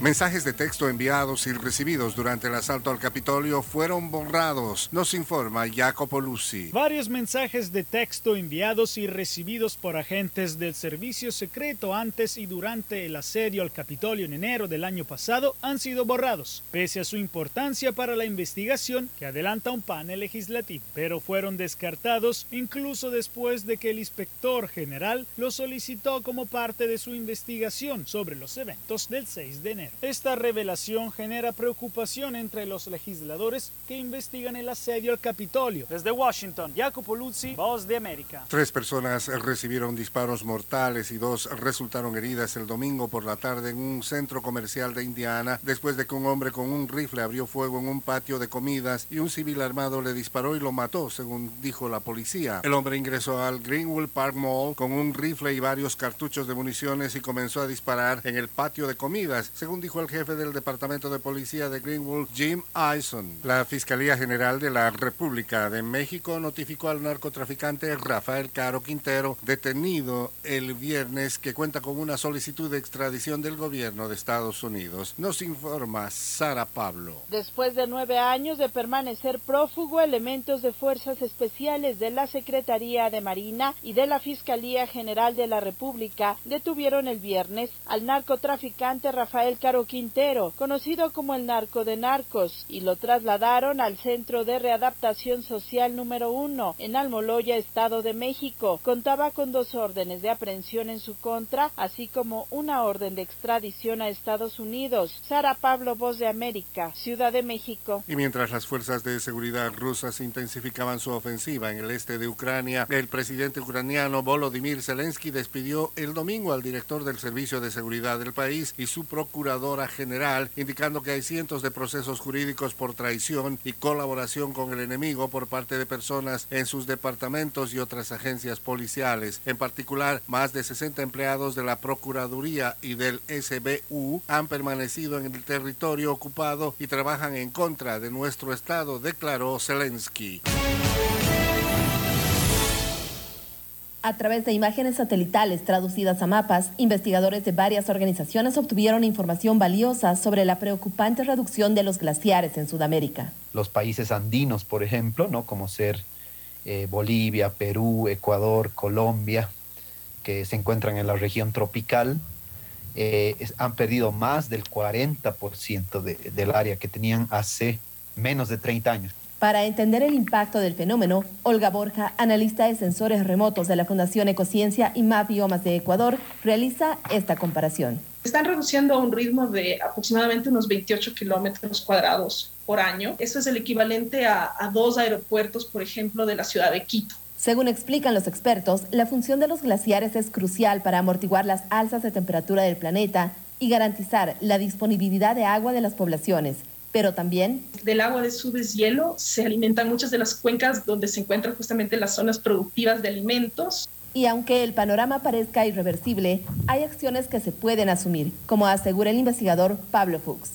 Eh, hay bastante resistencia de parte de algunos gobiernos, pero es una acción urgente. Según la investigación, Bolivia perdió el 42,6%, Perú el 41% y Ecuador el 36% de glaciares andinos tropicales en su extensión.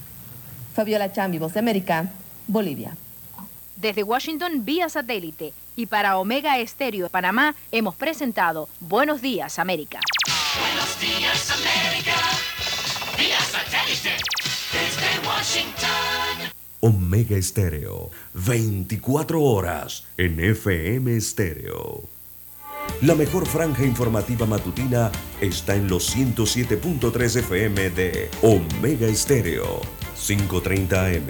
Noticiero Omega Estéreo presenta los hechos nacionales e internacionales más relevantes del día. 730 AM. Infoanálisis, con entrevistas y análisis con los personajes que son noticia. De 8 y 30 a 9 y 30 de la mañana, sin rodeos, con Álvaro Alvarado. De lunes a viernes, por Omega Estéreo. Omega Estéreo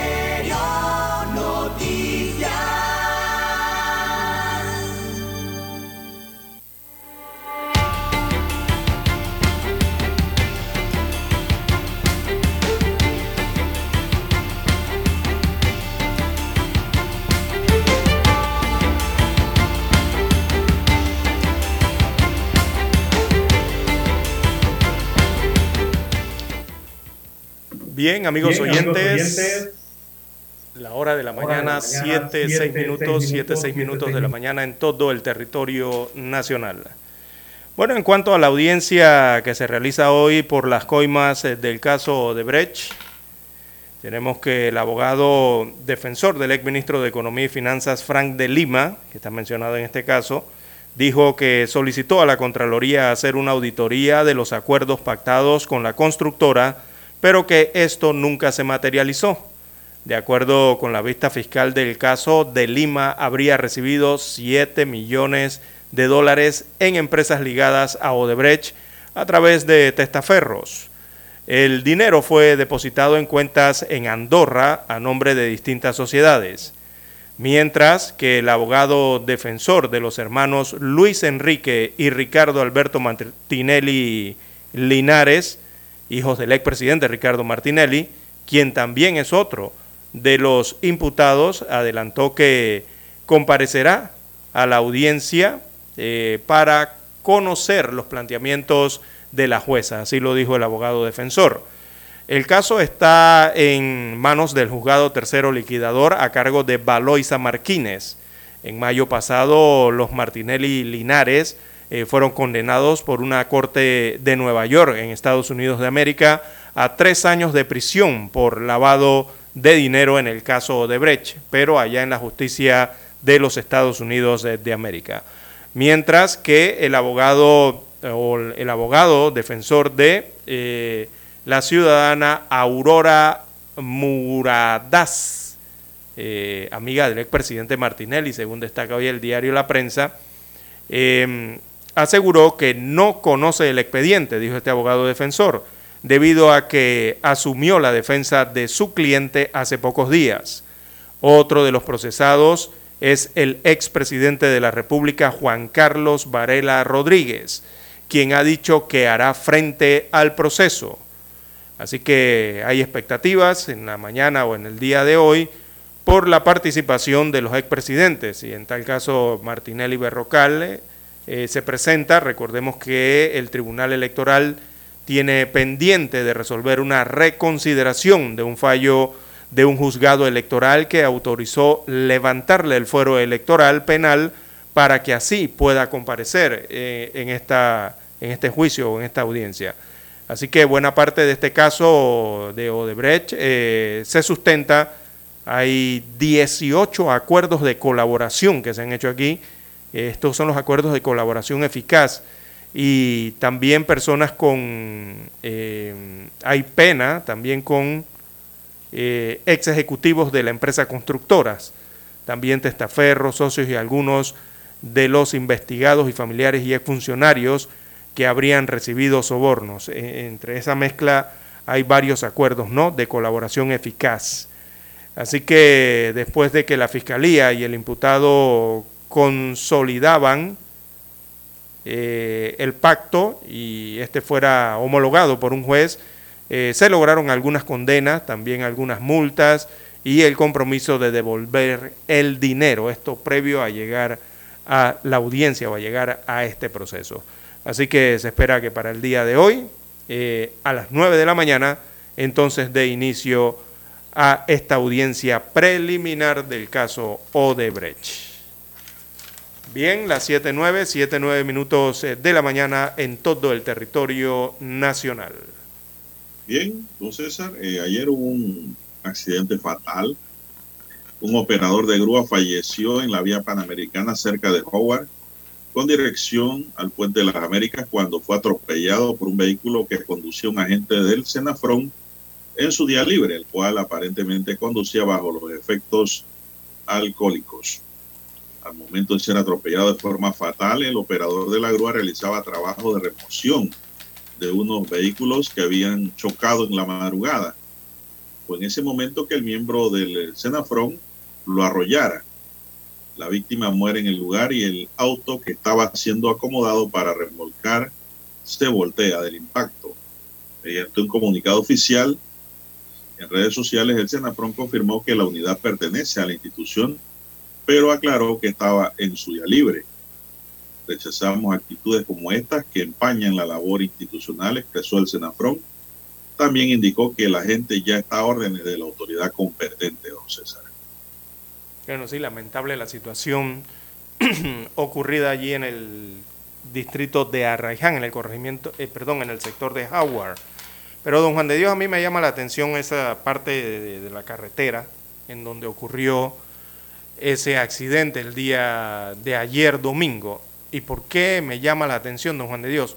Allí se estuvieron realizando unos trabajos. Eh, esa vía eh, realmente la desviaron o por lo menos le colocaron una señalización eh, nueva, ¿verdad? En que movieron la, la- la- la señalización anterior. Y cuando usted pasa por allí, don Juan de Dios, ahí hay demarcadas dos señalizaciones realmente. Cuando usted viene en la carretera y llega a ese tramo, usted, usted no va en línea recta. Recordemos que esa es una pendiente, ¿no? Que va hacia el Puente de las Américas y que es completamente un, tramo recto. Pero en los trabajos que hicieron eh, y al mover el jersey que estaba allí, hi- hicieron como especie de un, eh, una ondulación, ¿no? Hacia la mano derecha, eh, sobre ese paño de la vía. Entonces allí uno encuentra pintado dos, realmente dos paños, o, o casi dos paños y medios. Eh, muchas personas que utilizan ese tramo, don Juan de Dios, y se guían por la señalización sobre el asfalto, eh, se encuentran con esa peculiaridad allí. Y donde vi estacionada esa grúa, don Juan de Dios, era precisamente donde estaba la circulación de esos paños, porque esos paños lo hicieron incluso hasta encima del hombro eh, para poder permitir la circulación en ese momento que se realizaban unos trabajos allí de perforación. Así que el llamado también es a las autoridades que tienen que ver con la señalización, esto tiene que ser con la autoridad del tránsito y transporte terrestre, oiga, a que corrijan esa situación que se está verificando allí, en ese punto preciso en donde se dio este accidente fatal. Bueno, don César, si usted maneja lo- los, efectos del alcohol, usted no es el mismo, ¿ah? Aunque No, usted digo, lo diga fuera- y lo fuera- asegure y lo perjure y lo, Digo. lo asegure. Fuera de lo que haya ocurrido con los efectos del alcohol en este conductor. Eh, ¿Por si qué? usted- Porque ese si es un área de de- conflicto y de construcción. Ahí hay que bajar la velocidad en Si toda esa área. Sí, pero... Toda esa área, desde el eh, Puente de las Américas hasta la salida de Arraiján, hay que manejar suavecito, con cuidado, porque es un área de construcción, área de trabajo. El reglamento de tránsito lo dice, que el conductor está obligado a disminuir su Ah, velocidad y y tomar el control de su vehículo para evitar accidentes. Exactamente, pero el, el reglamento de tránsito también dice que no pueden haber vehículos sobre un carril de conducción detenidos, obstruyendo el tránsito. Y si Claro, por eso la- llegó la grúa a moverlo. Ah, pero la- por eso estaban- llegó la grúa a moverlo. Pero si produjo ve la señalización, ¿dónde estaba la grúa? Eso no tiene nada que ver, Ah, ok, perfecto, no tiene nada no que ver. Ya, ya, ya resolvió el caso, listo. 7, 14 No, minutos es que es de la así, mañana en o sea, todo el territorio nacional. Sí, mantengamos la señalización, mantengamos la misma señalización como la tienen en ese punto y en las noches, sobre todo las lluviosas, seguiremos viendo la misma cantidad de accidentes allí. No, porque usted lo que quiere dar a entender es que Bueno, el culpable es el MOP. Eso es lo que usted quiere dar a entender, No, que ha no. señalizado y el tránsito. No, yo estoy pidiendo a que corrijan la señalización que ya no tiene razón de ser en ese punto. Pero ¿para qué la van a corregir si para corregir, que- ponerla correcta, don Juan de Dios, para que los carriles sean correctos. ¿Usted nunca ha pasado por allí? Yo he pasado por todos esos lugares. Entonces, cuando pasa por ahí, ¿usted qué se encuentra? A ver. ¿Qué me voy a encontrar? Jersey y remoción No, de cuando tierra. pasa donde ocurrió ese accidente, ¿qué observa en la señalización? Y hay que ir con cuidado. Ah, ya está bien. Dice, 7, baje la 15 velocidad. minutos de la mañana en todo el territorio nacional. Hay que hacer la pausa y El retornamos. alcohol, don César, deje el alcohol.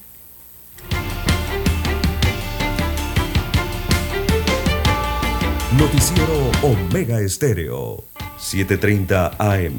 Infoanálisis, con entrevistas y análisis con los personajes que son noticia. La mejor franja informativa matutina está en los 107.3 FM de Omega Estéreo, cadena nacional. Desde los estudios de Omega Estéreo, establecemos contacto vía satélite con la voz de América. Desde Washington, presentamos el reportaje internacional.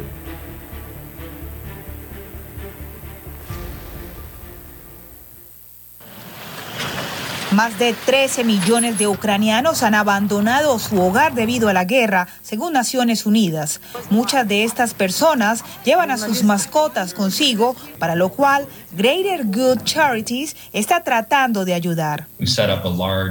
Establecimos una gran red de socios para distribuir productos para humanos y mascotas en países vecinos para refugiados y luego para desplazados internos en Ucrania. La organización también entrega kits con artículos de primera necesidad. Blada, quien pasó varias semanas en un sótano para mantenerse a salvo durante el bombardeo, encontró la forma de ayudar a los demás. Empecé a buscar una manera de recolectar algo de comida y algo de dinero, medicinas para ayudar a otras personas. Greater Good Charities apoyó los esfuerzos de Blada y ahora le envía fondos y alimentos para mascotas. A finales de febrero, cuando los ucranianos empezaron a buscar refugio en Polonia, Martina Masilvieska estuvo en la frontera como voluntaria y hoy coordina donaciones para Polonia y países vecinos. Greater Good Charities. Greater Good Charities ha servido más de 7 millones de comidas a través de socios locales y bancos de alimentos. También proporcionamos 500 toneladas de alimento para mascotas. Pese a los esfuerzos, ahora el principal desafío para Greater Good Charities es el tiempo, porque cuanto más se prolonga la guerra, recibe menos atención de la comunidad internacional. Diva Lizette Cash, Voz de América. Escucharon vía satélite desde Washington el reportaje internacional. Para anunciarse en Omega Estéreo, marque el 269-2237. Con mucho gusto le brindaremos una atención profesional y personalizada. Su publicidad en Omega Estéreo. La escucharán de costa a costa y frontera a frontera. Contáctenos 269-2237. Gracias. Problemas de tierra, accidentes graves, reclamos a aseguradoras, incumplimientos de contratos, reclamos de herencias, todo asunto civil y penal, consulte al 6614-1445. Ahora contamos con el servicio de asesoría, confección de pliegos de cargos, impugnación y defensa en materia de contrataciones públicas. 6614-1445. Licenciados Juan de Dios Hernández Sanjur y Belkis Hernández Díaz.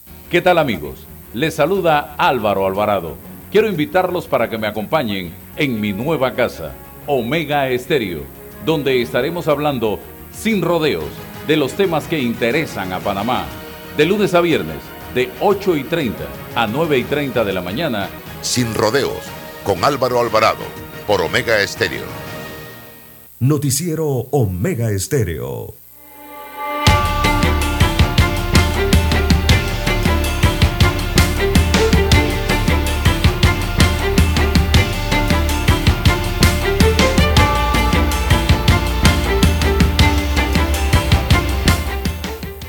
Ya son las 7, 19 minutos.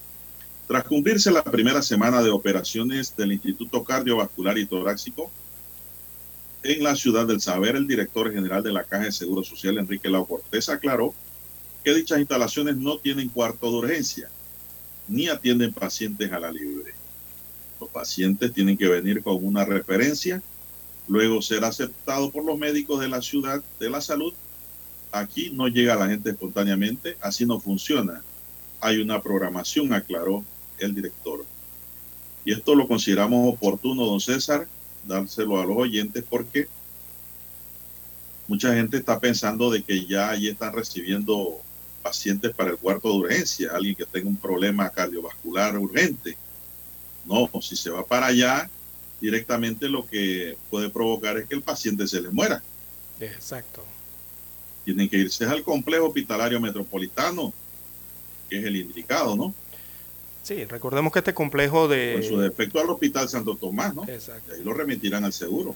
Es que estará abriendo por fases, ¿no? El complejo de la ciudad de la salud o, o la ciudad hospitalaria eh, es por fases. Estas son las que ya se han concluido en las obras, eh, porque es una ciudad, son infraestructuras amplias y contiene entonces esta ciudad eh, varios tipos de servicios. Por lo menos este es el primer servicio que están abriendo al público, pero no es el servicio todavía de hospitalización, eh, ni es el edificio donde se encuentran eh, las emergencias, o sea, los cuidados de emergencia, ¿no?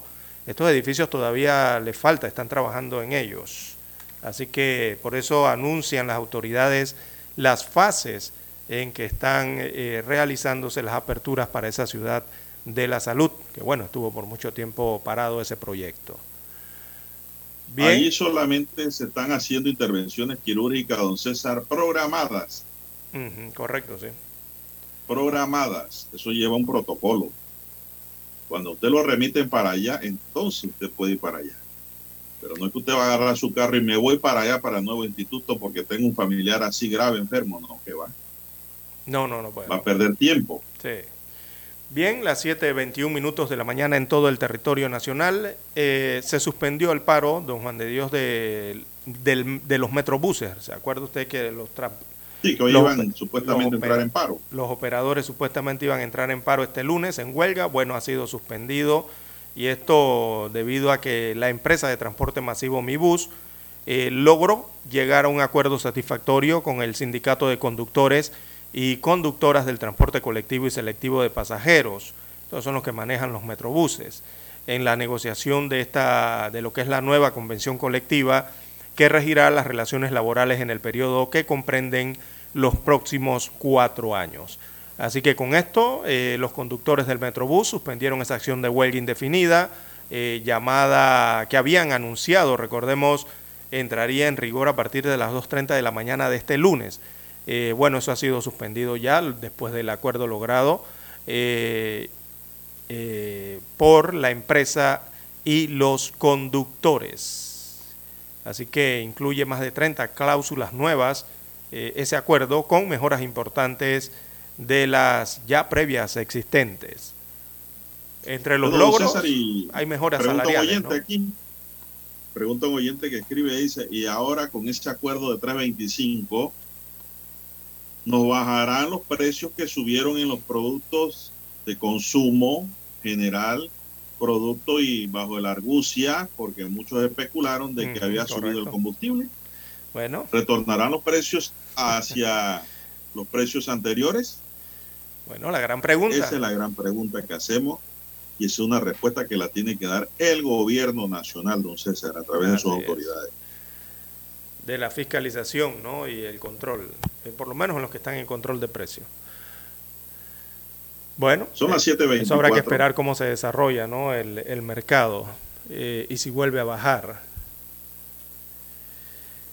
Bueno, dice el exministro de Planificación y Política Económica, Guillermo Chapman, que sacar un 10% de la planilla del Estado son 500 millones de dólares y esa cifra es la que hay que restarle al gasto total de la economía, lo que técnicamente llamamos la demanda global y lo que hace es desacelerar el crecimiento económico. Cierto, porque También son el empleos. directivo de la firma de Indesa reconoció que en las protestas hay reclamaciones válidas y una situación de fondo que hay que enfrentar con mucha seriedad, pero tiene la impresión que las autoridades no están midiendo adecuadamente la gravedad del problema. Para Chapman, el país vive en momentos muy graves por las consecuencias de muchos años de condiciones muy duras que se han estado viviendo y paradójicamente fue la gasolina la que hizo estallar esta situación.